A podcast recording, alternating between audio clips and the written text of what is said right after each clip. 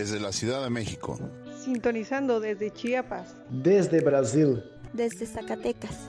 Desde Irán. En sintonía desde España. Desde Guanajuato. Conectando desde Puerto Vallarta. Desde Haití. Conectando desde Alemania. Grüße nach México. Desde Canadá. Desde Yucatán. Desde Perugia, Italia.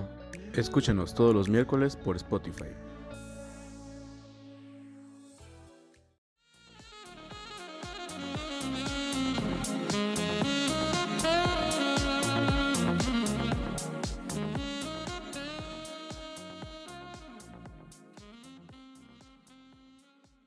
En Administración y Gestión Estratégica.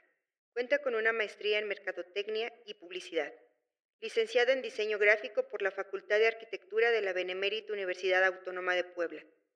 Como ponente, ha participado en diferentes foros de investigación e impartido varias conferencias en universidades del país.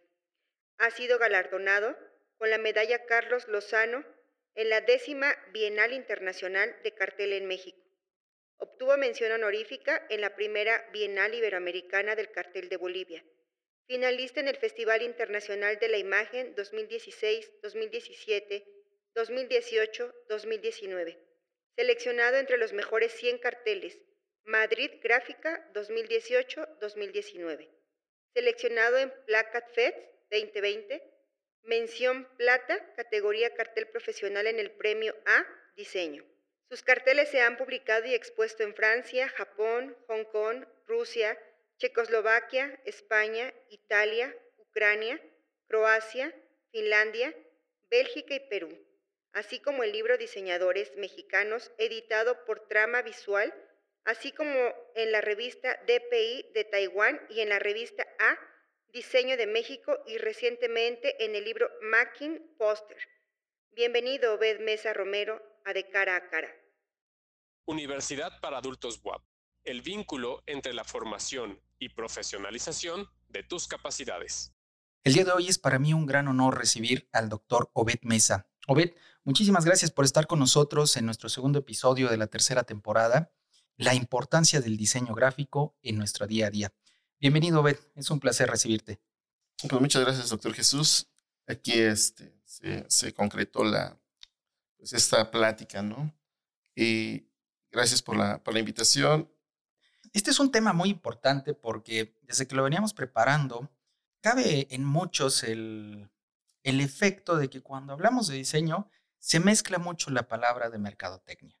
Y ahora en, en el desarrollo de este podcast vamos a poder entender qué tan vinculado está. ¿Por qué? Porque muchas personas les hablas de un diseño y forzosamente se van a, a querer vender, a querer eh, aumentar la, la popularidad de una marca. Y si bien es cierto que hoy en día las tenemos muy vinculadas, son profesiones surgidas de, distintas áreas.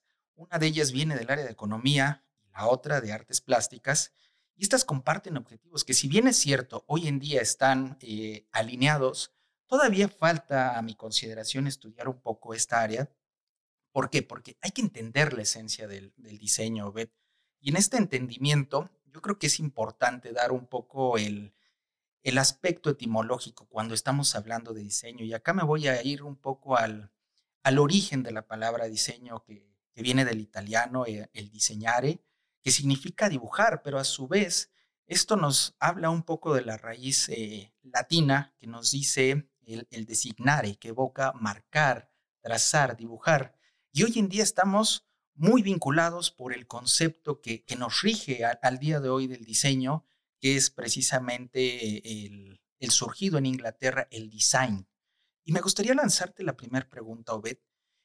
¿Cuál es tu primer trabajo como diseñador gráfico? Eh, bueno, hago un preámbulo primero en el sentido de, del diseño, ¿no? El término diseño, dibujar, eh, marcar, se asocia a que un arquitecto también dibuja, un diseñador de modas también dibuja, eh, incluso la, la, el diseño de imagen, los diseñadores industriales. Entonces es muy global el término. Eh, en este sentido, eh, enfocarnos al diseño gráfico, pues viene con esta asociación del lenguaje escrito, lenguaje verbal, para pasar a un lenguaje visual. Esa es la diferencia, que nosotros los diseñadores creamos, comunicamos con imágenes. Por supuesto que nos vamos a asociar o a, retomar pues dibujos, signos, pero que al final esos dibujos o signos o esas marcas eh, identifiquen y cumplan una solución de comunicación, que esa es la función principal del diseño. Entonces, mi primer acercamiento como diseñador, pues obviamente surge de, yo creo que desde que elegí la carrera. Además de obtener la carrera, pues tienes un perfil o un objetivo, ¿no? Vas a trabajar, vas a colaborar, vas a, generar eh, ideas. Y, bueno, digo, ¿qué es el diseño gráfico? Tengo habilidades, pero no de dibujo, no, soy, no, soy, no me considero buen dibujante. Siento que tenía habilidades como de sintetizar ideas. Y entonces el diseño gráfico me permitió que con la habilidad de, lo verbal junto con lo, el resultado visual podía comunicar algo. Y las marcas, eh, decía, bueno, ¿por qué a la gente se le queda o le graba Adidas? Se me ocurre. una palabra corta con un signo y que al final pues se asocia a alguna propiedad. Me llamaba también la atención el logotipo de la CEP, por ejemplo, que ahí no se vendía nada. Ese no es comercial para nada. Ese es un distintivo que si no tenía esa marca, no valía tu credencial, por ejemplo. Entonces, los libros de texto gratuito, por ejemplo, también me gustaban las ilustraciones, ¿no? Cómo había una narración de un cuento a través de imágenes. Entonces me doy cuenta que está presente el diseño gráfico, o sea, lo visual, pues en toda, tanto en lo comercial como en lo social, como en lo cultural también, O sea, un disco, por ejemplo, este, voy a hablarte en ese momento de Caifanes, tenía ahí unas letras que eran diferentes a las letras del grupo Kiss.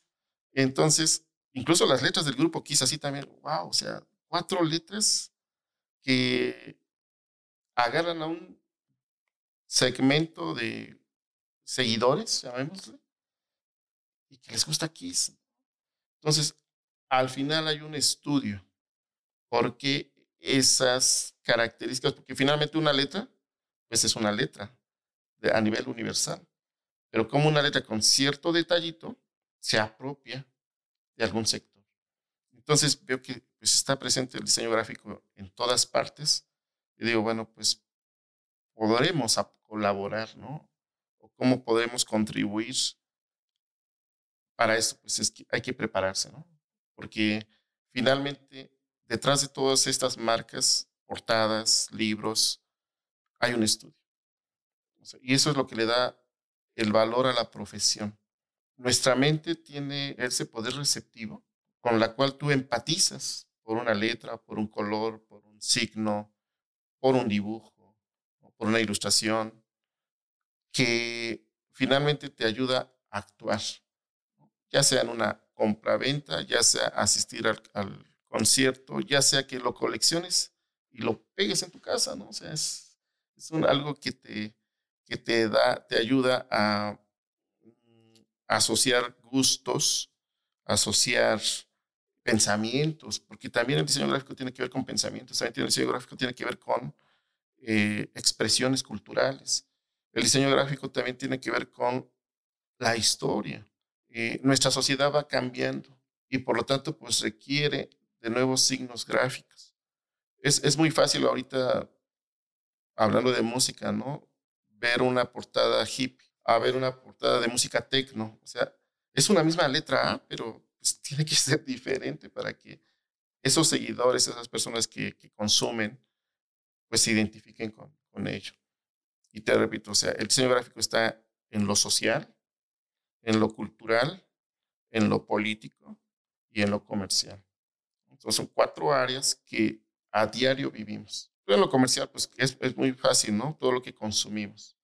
En lo cultural, pues esos gustos de música, de arte, de literatura, de cine.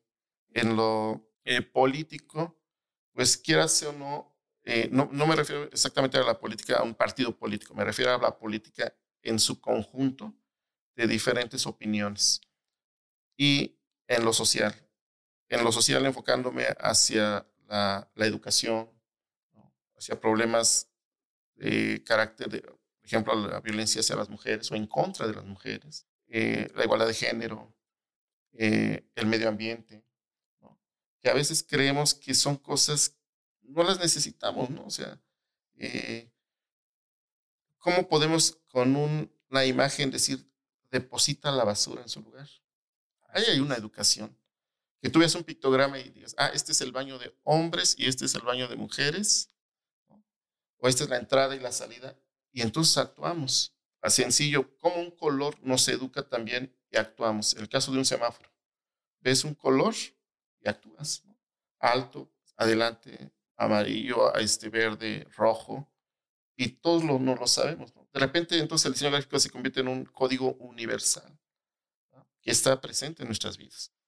Así es, Obed. Y sobre todo, ya te lo estás mencionando tú, eh, creo que no todos somos conscientes de, del papel tan importante que genera en, en, nuestras vidas el diseño, porque tan solo te voy a hablar, intenté venir hoy a, acorde a, al tema, creo que todos alguna vez en nuestras vidas nos hemos sentido diseñadores, y hablo a título personal, ¿por qué? Porque dices, eh, voy a lanzar un proyecto, voy a intentar dar a conocer algo, pero es algo muy complejo, es algo complicado, y ahora lo mencionabas, está presente en muchas ramas y, vamos a empezar de menos a más, a llegar al área expertise que, que te tiene acá con nosotros, Obed.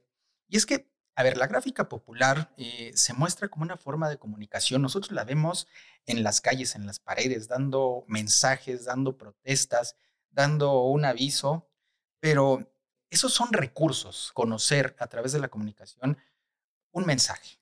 Ya sea podemos poner eh, un mural, ya sea podemos poner un reclamo, ya sea podemos poner una invitación, pero también estoy muy consciente que, un diseñador es un artista.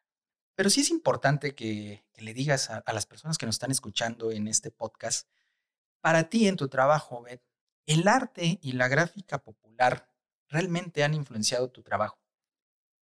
Estos sectores sociales, estas comunidades eh, a nivel pues, internacional, cada sociedad se va desenvolviendo.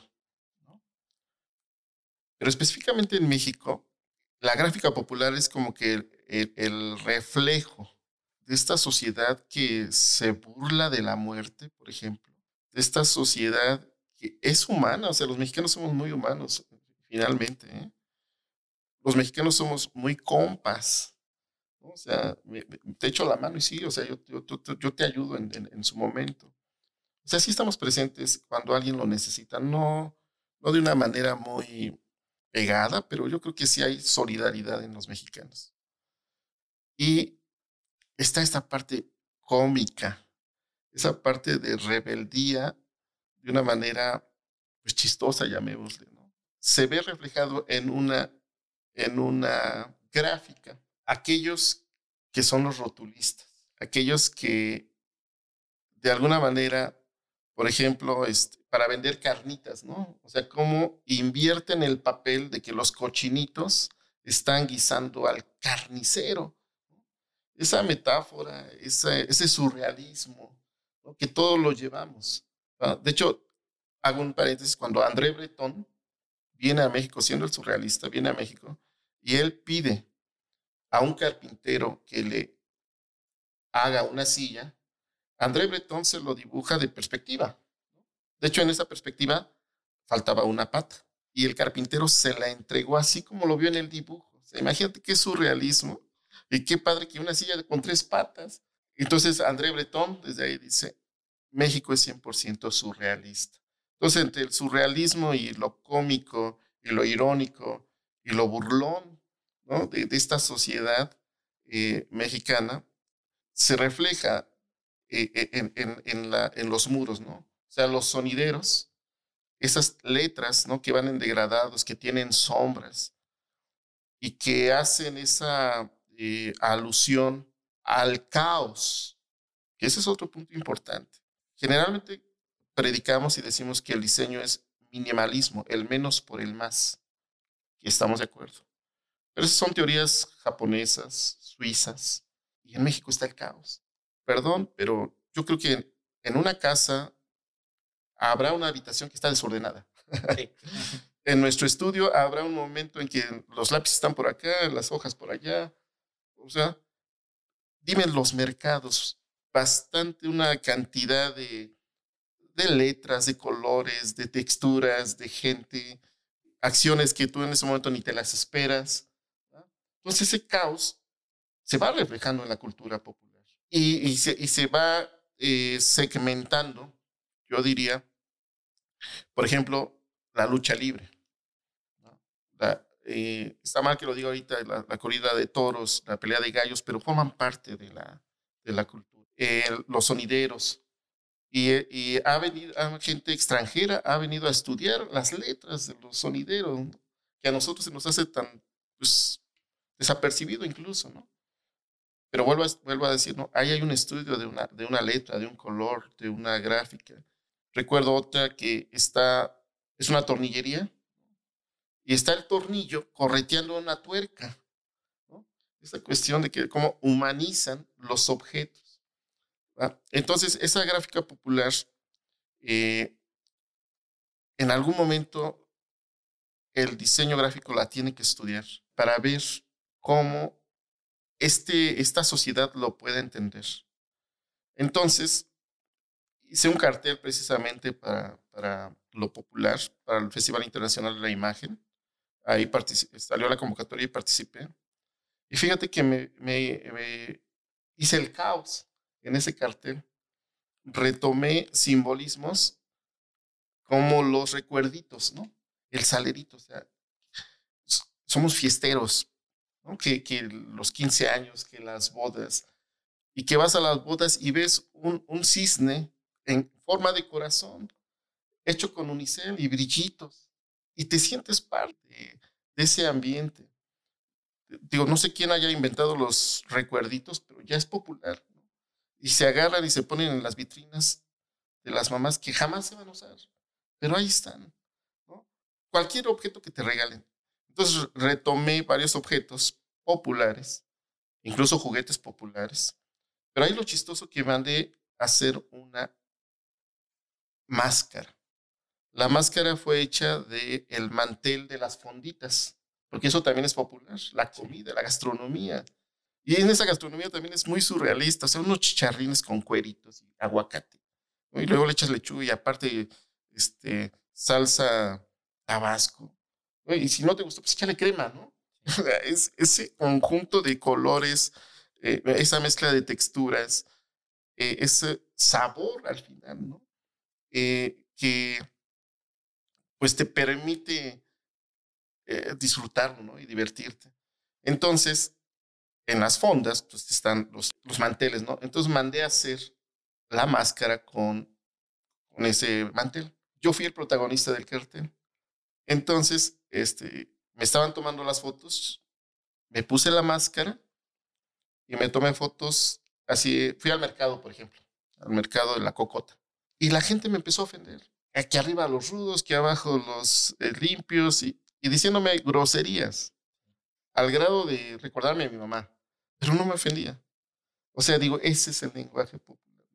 Entonces hasta me divertía. Lleva, llegó gente a pedirme autógrafos, ¿no? ¿Cuándo vas a venir a, pelear a Puebla? No, mañana voy a venir, que no sé qué, pero ¿cómo una persona con una máscara te remite a un luchador y ese luchador convive con la gente? Aunque pareciera que es algo común, pero se tuvo que estudiar. Este término de, de, cartel popular o gráfica popular, si no me recuerdo, Oscar Reyes, un diseñador que recopiló, de hecho hizo un libro que se llama Sensacional del Diseño.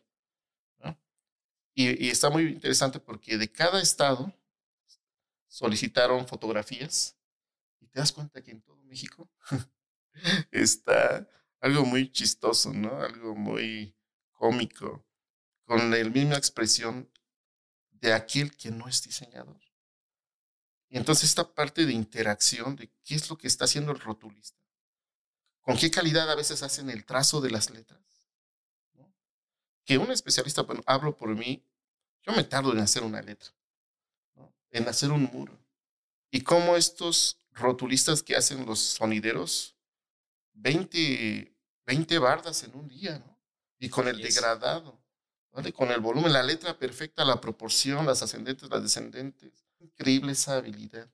Entonces, pues los diseñadores, pues tenemos que estudiar también esa gráfica para que en su momento, pues comunique. Hay una cuestión muy equivocada de cuando hablan del diseño gráfico mexicano. Creen que son nopales, que son grecas, que son... No, hay inmensidad de colores, sabores, formas, textos, palabras, ¿no? Tan solo de las palabras, ¿no? Como, se, se, se, conjugan y tiene, pueden adquirir otro nuevo significado. Que la lingüística también es, es parte de la comunicación gráfica toda esta mezcla de, cultura, de tradiciones, de fiestas, eh, hacen que el diseño popular pues adquiera, de hecho, un nivel a nivel internacional, un nivel profesional, un nivel altamente comunicativo. Es una tendencia porque ahora mencionabas la imagen que, tiene el mexicano fuera del territorio y, y, sería importante las nuevas generaciones lo que, lo que están ahora intentando reproducir de México. Es muy cierto, somos eh, relajo, ¿sí? Somos fiesteros, somos colores, somos sabores. Yo estoy totalmente en desacuerdo, digo, tengo la oportunidad de, decir el día de hoy que, he salido de México y a mí me, me detesta totalmente que en automático nos relacionen con un nopal y un sombrerote. En ningún momento eh, es algo que nos represente, pero es parte también de lo que Quisiera yo saber quién en, su sano juicio lanzó la campaña de que un mexicano era eso, pero hoy en día el papel que tiene un diseñador es importante. Te voy a decir, eh, recientemente me, di la tarea de, leer un libro de Teddy López Miles, en el cual es eh, el libro de Muerte en la Rua Augusta. Yo vi el diseño y puntualmente se podría decir que es de lo más sencillo, lo más básico. La portada tiene una agenda. Vas hojeando un poco el libro y, si bien es cierto, son dibujos muy enloquecidos, hoy entiendo que al diseñador le tuvo que haber llevado su tiempo. ¿Por qué? Porque efectivamente hay, hay caras, hay, hay gustos, hay expresiones, hay enojos, pero que sin ellos no hubieras podido entender el contexto de todas las palabras, de las frases que en este libro se, se van recopilando. Y esto que tú nos dices, ya más o menos nos estás desglosando qué debe de contener un diseño, la, característica popular que nosotros tenemos, pero me lleva, creo que es el momento de preguntarte, mejor dicho, eh, cuando nosotros como público o espectadores vemos esto, ay, cualquiera lo podría hacer, ¿no? Es un, es un dibujo, como ahora nos decías, un cartel, pues, ¿qué pudo haber tenido de mágico poner eh, en un recuerdo, este, una canastita de mimbre, un salero, cuestiones de estas, pero ya están plasmadas y no, tiene su, chiste, tiene su folclore, yo lo, yo lo diría así. Y aquí sí te quiero preguntar, Obed, ¿qué diseño te ha costado más trabajo eh, poder plasmar y lanzar al público? No nos olvidemos que estudiamos una carrera profesional. A la larga vas aprendiendo habilidades, ¿sí? Como utilizar bien el estilógrafo, los lápices, pero ante todo, la clave principal es el uso del método. Sin método no hay diseño. Sin concepto que es parte forma parte del método, no hay diseño. Es una serie de pasos que debemos o se les enseña o lo practicamos como diseñadores. Método como el método genético, que tenemos que ir a la génesis del problema. Porque muy bien podemos decir, hablemos del caso de, de, la violencia hacia las mujeres. ¿Dónde surge todo esto? Y te vas al caso. Y en algunos autores puede decir que es desde la educación. Entonces tú no vas a poner como resultado visual a alguien que esté golpeando o una mujer golpeada. Al contrario, estamos difundiendo la violencia. Entonces tenemos que dar un mensaje que evitar la violencia está en la educación.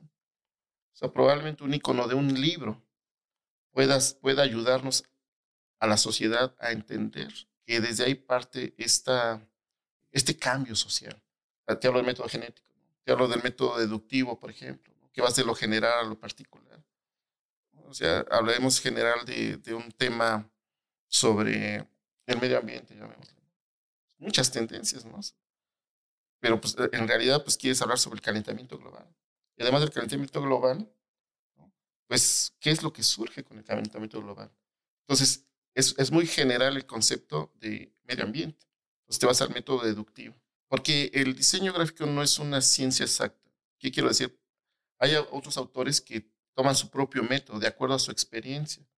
Porque es diferente hacer un, una identidad corporativa, que es el reflejo de toda la corporación. ¿Cuánto cuesta que con una marca te identifiques no solamente al dueño de la empresa, sino al consumidor y a las nuevas generaciones? Y que te dicen que debe de ser temporal una marca. Sin embargo, pues ahorita como que está muy fragmentada la sociedad y muy cambiante, ¿no? O sea, tienes que diseñar un logotipo pensando que va a durar cinco años, ahora.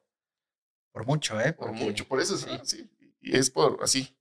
También la, secuencia de la, de la, del negocio, ¿no? Pero probablemente mañana ya tenga otro, otro cambio.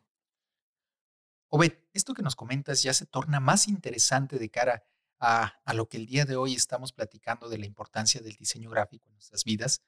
Y es que ha servido para mejorar y transformar el mundo donde vivimos y se volvió ya una parte de nuestro día a día, ya que cada producto que utilizamos tiene un color, una letra, una forma, y todo salió de la mente de un diseñador que plasmó un arte sobre estos productos. Pero es momento de irnos rápidamente a una pausa y volvemos con nuestro invitado, el doctor Obed Mesa.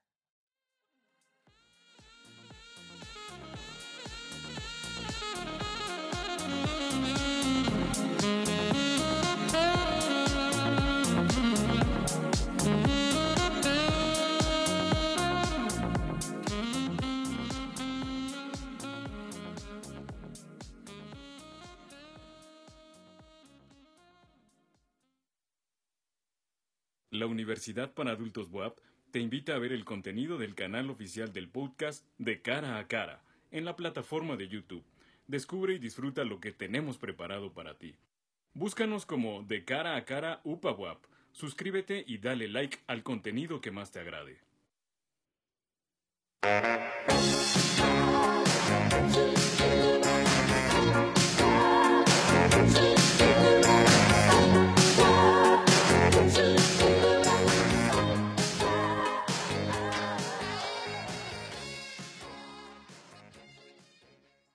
La Universidad para Adultos tiene para ti una amplia gama de servicios, entre los cuales puedes encontrar talleres, cursos y diplomados, que son dirigidos a un segmento de la población de 25 años y más.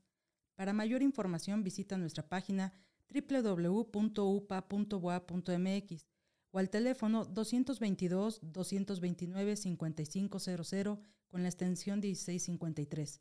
Conócenos y disfruta nuestra oferta.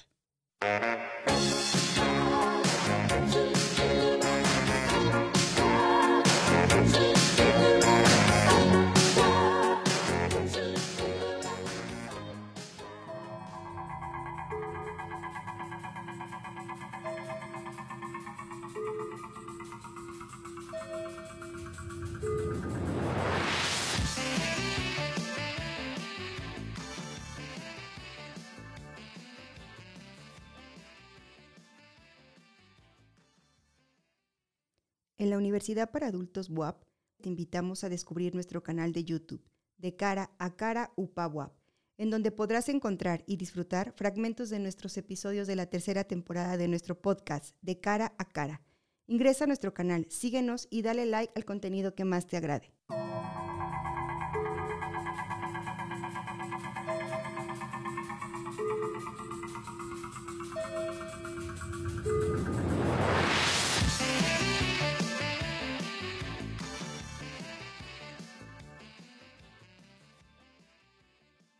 Estamos de vuelta con nuestro invitado, el doctor Obed Mesa, con el tema La importancia del diseño en nuestro día a día. Obed, antes de irnos a la pausa, nos venías platicando un poco sobre eh, la, tendencia, lo que debe de tener un, buen diseño. eh, hacia dónde lo podemos llevar, cómo lo podemos utilizar. Y, ya nos has hablado un poco de tu trabajo, pero me gustaría decirte que eh, a título personal, considero que el diseño tiene un engagement muy fuerte. Y sí me gustaría que el día de hoy nos, nos ayudes un poco a entender qué es lo que nunca debe de perder un buen diseño para poder enviar el, el mensaje. ¿Por qué? ¿Hacia dónde voy? Compré un libro que creí que le iba a gustar a, a mi pareja en el hecho de decir llamadas de Ámsterdam. ¿Por qué lo compró? Porque tuvimos la oportunidad de estar en Ámsterdam. Pero, oh sorpresa, no va por ahí. Estamos hablando de Ámsterdam en la Condesa. Y este tipo de mensajes, eh, digo, es un, es un buen libro. ¿Cómo mandas el mensaje y qué es lo que debe de tener? ¿Nos puedes platicar un poco, Ben? Sí, eh, bueno, de hecho este, este libro la porta, es de Juan Villoro y la portada la hizo o lo diseñó eh, Alejandro Magallanes. De hecho, él comentaba que es una de sus portadas más difíciles, uh -huh. precisamente por lo que tú comentabas, ¿no? Porque no es Ámsterdam, es parte de la Condesa, ¿no? En la Ciudad de México. Y eh, el, el, lector ¿no? se iba, y eso es lo que hablamos ¿no? de, del lenguaje, ¿no? del lenguaje eh, escrito, o verbal, o lingüístico, como lo que leemos nos puede remitir a otra idea al mismo tiempo. Y eso es lo interesante. Esta metáfora. Y esta, esta dicotomía, bueno, a ver de quién me están hablando. Y de hecho Alejandro Magallanes termina haciendo un tripié de una, para una pintura.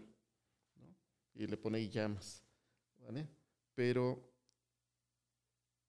ese es el reto del diseñador, que no caigamos tal vez en cosas comunes. ¿no? Nosotros le llamamos recurrencias. Es decir, si vamos a hacer un logotipo para un fotógrafo, que utilicemos la cámara. ¿no? Uh -huh. Y nada más le ponemos el nombre del fotógrafo. ¿Ah? Podemos quitarle y ponerle otro nombre y sigue siendo la misma cámara, entonces ya no hay una identidad, ya no hay una propiedad, ya no te pertenece porque pues, eh, pues cualquiera lo puede hacer. Entonces, en este eh, lenguaje y parte de la sintaxis también, podemos hacer esos juegos verbales. ¿no?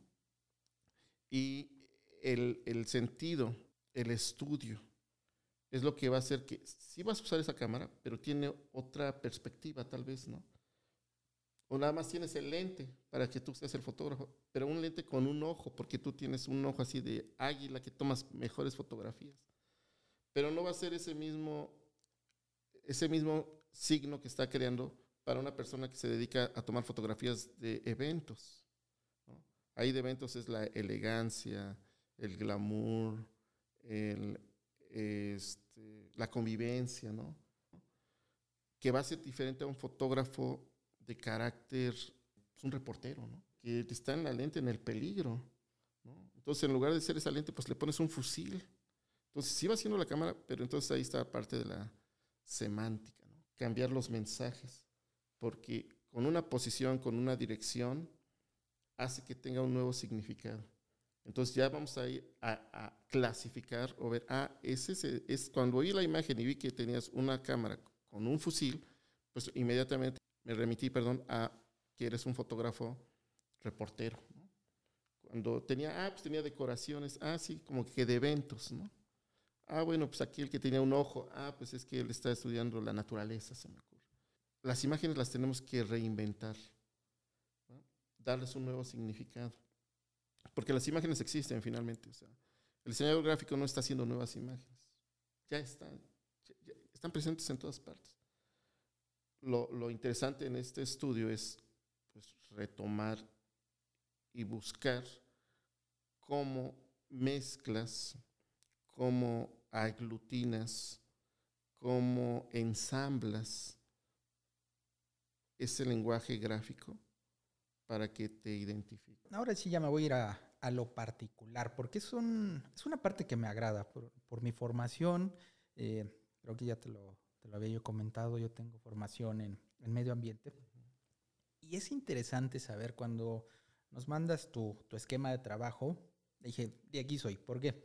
Porque te metes un poco con el cuidado del medio ambiente, con esta esencia, pero no, no, no nos estás hablando ni, tu trabajo del día a día es eh, medir las emisiones de, de, gases de efecto invernadero, ni haces los estudios, ni vas al laboratorio.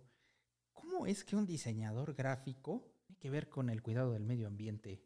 Antes de ser diseñador somos seres humanos. Tenemos valores, tenemos respeto. Esto del medio ambiente, regreso hacia, hacia mis maestros de la primaria, hacia mi mamá, hacia mi familia, ¿no?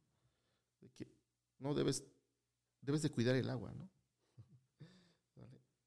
Y, y, pues la cuidas, vamos, o sea, que no debes de tirar basura, o, busca un lugar y ahí la tiras.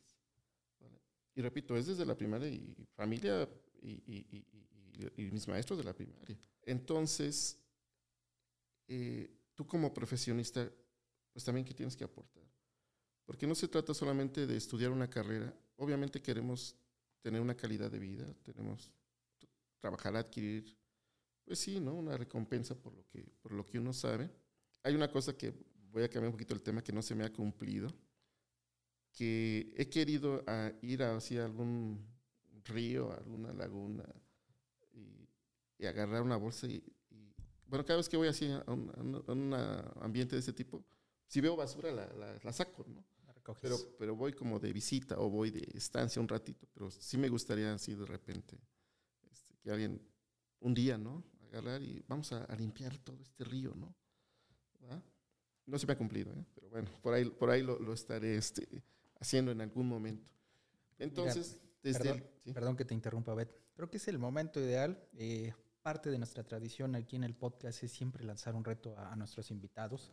Y hoy venimos alineados con un reto que este, nuestra máxima autoridad, la, la, rectora, la doctora Lilia Cedillo, le lanzamos en, eh, hace apenas unos días en, en, el primer episodio, que era correr un maratón de 5 kilómetros. Me gustaría wow. que te unieras al reto, pero ahora lo voy a complementar contigo, con tus alumnos, con, con esas personas que, que se quieran unir, que nos están escuchando. Eh, nos pueden buscar ahí en redes. ¿Qué te parece si vamos a limpiar una zona? Perfecto, de acuerdo. Y es ahí donde interviene el diseño gráfico. O sea, esa, esa invitación visual, ¿no? ¿Cómo, este ¿Cómo hago un maratón, ¿no? ¿Cómo visualmente? Pero no es un maratón. O sea, ya tenemos el concepto de maratón de que es correr, ¿no? que es kilómetros, pero es sobre el medio ambiente. Así es. Entonces ahí viene esa, ese, esa emoción por, por ver qué resultado visual va a ser, ¿no? Exacto. ¿Vale? Y cómo los medios que se van a utilizar para promover eso. Esa es ya es la labor del diseñador gráfico. ¿no? Cómo actualmente, y bueno, al principio mencionabas algo de la mercadotecnia, y creo que estamos en esta transversalidad ahora de, de, de carreras, de ideas, ¿no? eh, esta multidisciplinariedad también que ya no podemos hacerlo desde lo individual. Existen muchas disciplinas que se complementan para un proyecto.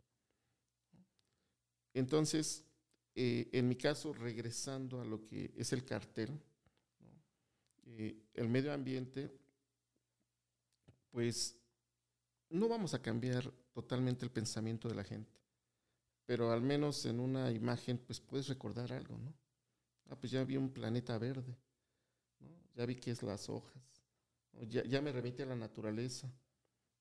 Entonces, eh, eso también tiene que ver mucho porque después de la Segunda Guerra Mundial, los diseñadores japoneses, diseñadores gráficos con alto reconocimiento, se unen para hacer la, eh, esta asociación de diseñadores gráficos japoneses sobre el medio ambiente que se llama HACDA y ellos empiezan a sacar carteles precisamente para el cuidado del medio ambiente, el agua, los animales, eh, la emisión de gases, y quiera o no se educa.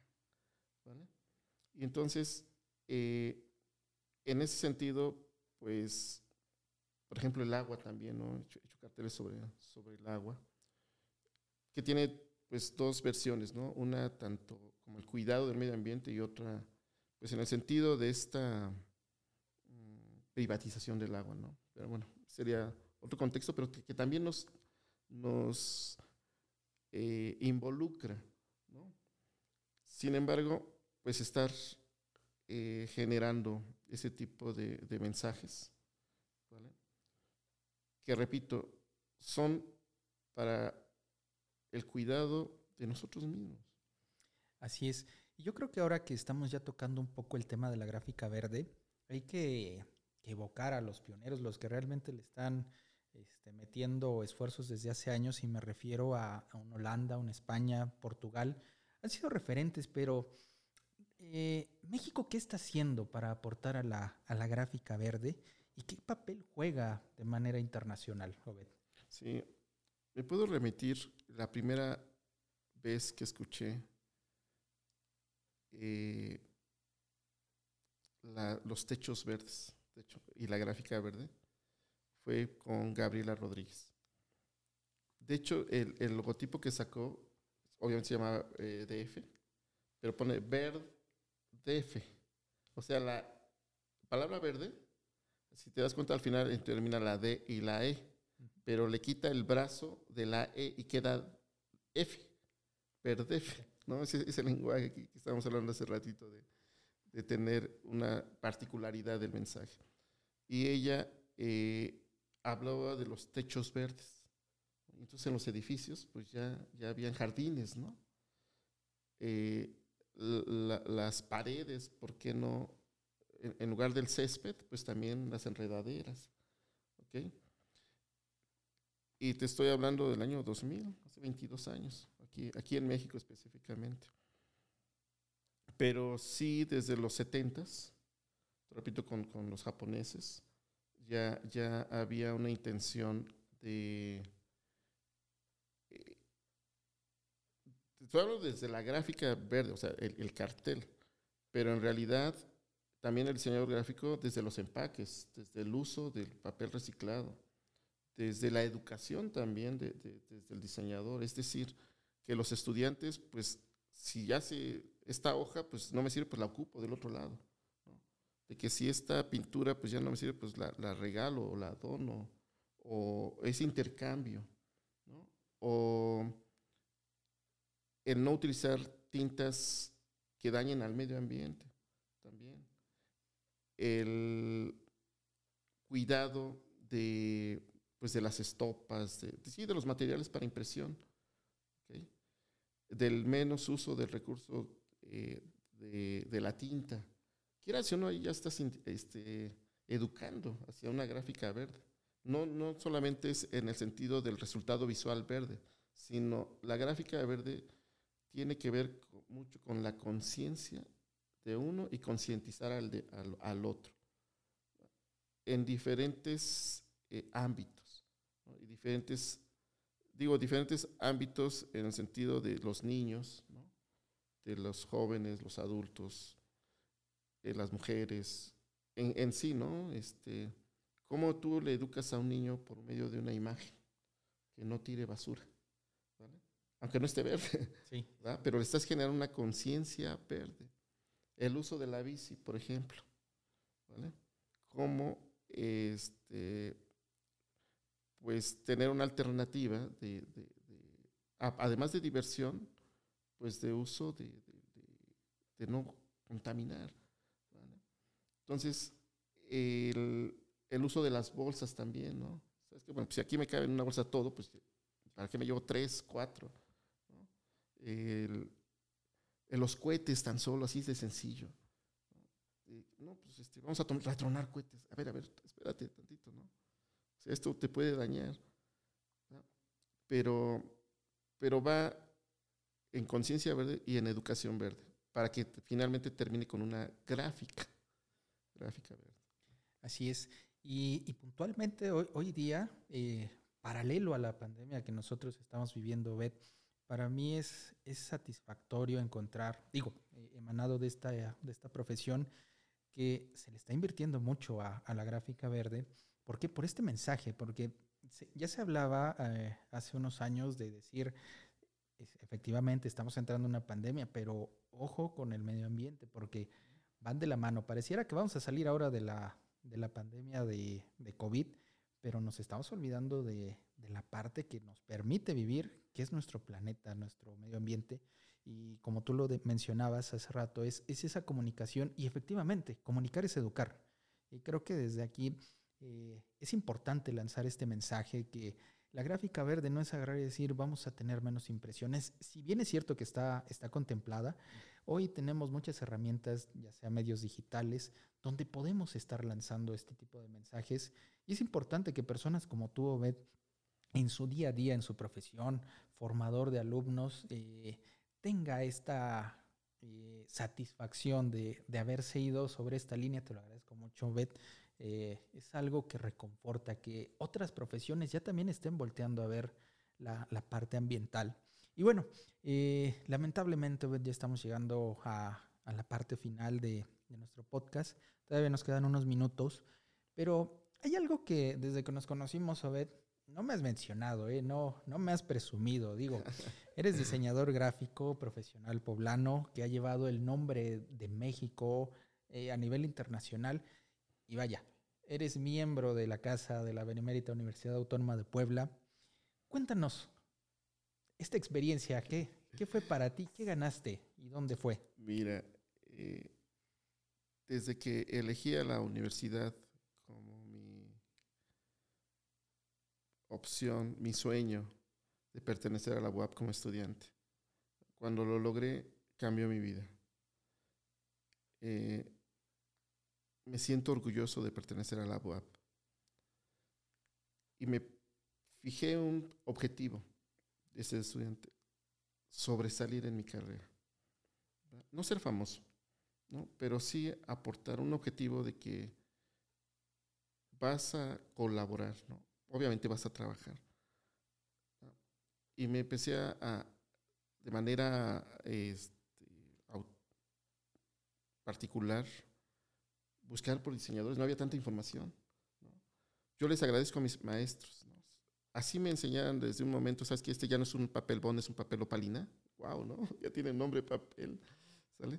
Así se agarra el lápiz, así se agarra el estilógrafo, así se agarra el pincel, así conceptualizas.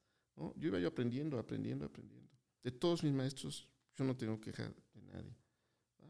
Y entonces, eh, llega un momento en que llegan dos diseñadores internacionales, cubanos, maestro René Ascuy y Antonio Pérez Nico, y nos vinculan con otros diseñadores que son de la, de la evolución del diseño gráfico. Hablo de Germán Montalvo, de Rafael López Castro, que eran parte de la imprenta Madero. Entonces volteas y dices, wow, o sea, ¿qué tanto bagaje tenemos? Historia. Y cómo han sobresalido con su gráfica. Entonces, nos, nos vinculan con concursos internacionales en ese momento. Y quiero hablar de la Bienal Internacional de Cartel, Javier Bermúdez, que para mí es como que la semilla para que los diseñadores crezcan, ¿no? se den a conocer eh, eh, desde el cartel. Entonces, eh, recuerdo que participaba en los noventas con los derechos humanos y, y, mandaba un cartel y nada, y nada. ¿no? Digo, no, no tengo que perder la fe. O sea, a lo mejor pues, no funcionó, tengo que mejorar. ¿no? Y mi sorpresa va dando mi primer reconocimiento internacional fue en Francia 98, con un cartel. Estaba ese cartel hasta la fecha en el Museo de, de, de Deporte allá en, en, Francia. Y entonces desde 1998, después participé en Japón, en la Trienal de Japón, que así es el top ¿eh? de, de, los diseñadores, los cartelistas. Y oh, sorpresa, voy, voy, voy quedando, ¿no? Y así, este, luego a la Bienal, digo, bueno, pues yo voy a participar en la Bienal pues también. Y bueno, ha sido, te digo, no es una cuestión de egocentrismo, es una cuestión yo creo que de, de, constancia, de trabajo, de que no sabes qué viene, la comunicación va cambiando también. ¿ok? Y bueno, ahí después podría decir que viene una cascada de Checoslovaquia, Perú, este, Bolivia, Rusia, eh, Finlandia, eh, Estados Unidos, en la cual pues ha estado esa gráfica presente. Y, y, se ha generado un, un, fruto. Yo creo que hay varios, varios diseñadores de la UAP que son mis amigos, ¿vale? Y que eh, aportan al, O sea, es decir, que la, el Colegio de Diseño Gráfico ha producido y muchos diseñadores y están presentes en varias partes de, la, de, la, República, yo podría decir del país, del, a nivel internacional también, que se han manifestado en la tipografía, el cartel, el empaque, la infografía, que es una nueva área del diseño, la identidad corporativa y nuevas tendencias que ahora están, las redes sociales, o sea, esa gráfica virtual y, gráfica digital, eh, que va para allá va, para, el diseño también, ¿no? O sea, este parteaguas de lo tradicional a lo digital y está abriendo muchas puertas. Entonces, eh, ha habido un cúmulo de reconocimientos que, que, te digo, yo seguiré participando cada vez que me inviten a, algún evento de este tipo. ¿Por qué? Porque también me, como que me actualizo como académico, ver, ver las tendencias. Eh, a veces bajo estos, estas invitaciones a mis alumnos, ¿no? De hecho, antes de diseñar hacemos como una especie de foro, ¿no? A ver qué opinas, ¿no? Porque si vamos a hacer un cartel sobre el calentamiento global, bueno, pues primero saber cómo estás tú, ¿no? Cómo está tu posición, qué ideas tienes. Eh, y, y, lo, y, vamos, bueno, o voy a veces vinculando con así proyectos de carácter internacional, pero sí, siempre con ese objetivo de, pues de colaborar, de enseñar, ¿no? y que así como me ha aportado la universidad, pues también creo que es mi labor y mi función generar eh, alumnos que tengan ese nivel de, de, de conciencia, pero también de profesionalismo. Ok, Jovet. Bueno, es, es realmente un verdadero honor tenerte acá como invitado, sobre todo que has sido galardonado a nivel internacional. Te felicito nuevamente, es, es realmente satisfactorio ¿no? que, se, que se reconozca tu trabajo, que se reconozca tu aporte y espero que sigas en esta racha de que sigas re recibiendo más premios, más reconocimientos, pero sobre todo que no pierdas la esencia de, de, seguir aportando este conocimiento en las generaciones que estás forjando, porque no olvidemos que también eres docente. Y en esta parte me gustaría decirte, eh, sé que, que, cada proyecto de nosotros eh, siempre lleva una firma, pero nunca dejas a un lado al consentido, a ese, a ese diseño que, que tú podrías decir, este es el mejor. ¿Cuál es tu diseño favorito, Bet? Este, hay, hay dos, dos carteles que, fíjate, en este momento, cuando te digo que estudié diseño, e iba a la biblioteca y veía los libros, digo, qué, interesante que, que, una de tus obras aparezca en un libro, ¿no? Porque los libros se quedan para siempre. Y que formes parte de una historia de, de cualquier área, ¿no? Siento que un libro que tú no diseñaste, que tú no, que lo está haciendo por otra parte del mundo. Estoy hablando de Inglaterra. Que te, bueno, esa, esa fue la editora, perdón. Eh, pero los, los creadores del libro, ¿sí? por ejemplo Natalia, que te invitara, ¿no? Oye, va a salir un libro en dos años, ¿no? Pero calladito. Y cuando te llega el libro y dices, wow, o sea, yo quería que uno de mis porque es muy diferente que salgas una revista, ¿no? O sea, no, no estoy demeritando para nada las revistas, ¿sale? Pero un libro donde tu trabajo forma parte de los grandes diseñadores, ¿no? y que esta ola, ¿vale? y que ahí está ejemplificado, ¿verdad? precisamente es uno que hice de un Pac-Man, o sea, una, este, para el uso de, el menos uso del, del, Unicel. Abrí una cajita, parecía como Pac-Man. Entonces se va comiendo a los animales y hasta el final queda al hombre. Y queda hacia abajo, ¿no? Ese se publicó en ese libro. Y otro es de Las Muertas de Juárez, que fue el segundo cartel, me parece, que hice de mi vida. En ese entonces, en el 2000, de Las Muertas de Juárez. De hecho, el término este de ni una más, ahí, ahí surgió. Eh, estaba hablando con, con, mi amigo este, José Luis Hernández Díaz Chepe, porque a veces trabajábamos en equipo. Y de hecho él dice, ni una más. ah, bueno, ni una más. Y ese, ese cartel aparece en, en otro libro. Entonces yo creo que esos dos carteles como que forman parte de, indirectamente, estás educando, ¿no? no sabes a qué generaciones van a quedar esos libros o, quiénes lo van a consultar. Y que haga, y que tu diseño quede como parte de la historia, pues creo que es gratificante. Es satisfactorio y más en este ámbito eh, educativo. Así es, Obed. Bueno, creo que qué mejor manera de reconocerte que te dejen en, un libro que precisamente marca la perpetuidad de, nuestro aporte hacia, hacia la sociedad. Eh, te lo repito, Obed, ha sido un verdadero placer tenerte hoy como, como invitado de, nuestro podcast, el, el episodio número 2. Y ya para despedirnos, Obed, me gustaría decirte que a título personal considero que el diseño podría ser un termómetro de lo que va pasando a lo largo del tiempo. Y, por qué lo digo así? Porque mi mejor reconocimiento para ti, Obed, es decir que, el diseñador realmente, más allá de, eh, de, una carrera, de un trabajo, un empleo, es, es realmente eh, un oficio, porque lo, lo voy a poner en una metáfora, es como el zapatero puede esforzarse todos los días, eh, lo va a remendar, pero cuando se dedica a hacer algo y logra tener el mejor, el más cómodo, el mejor diseño para mí, ¿cuál es su plus? Que también te sirve para caminar. En el caso de ustedes, ¿cuál es el plus? Que están educando, que están saliendo adelante.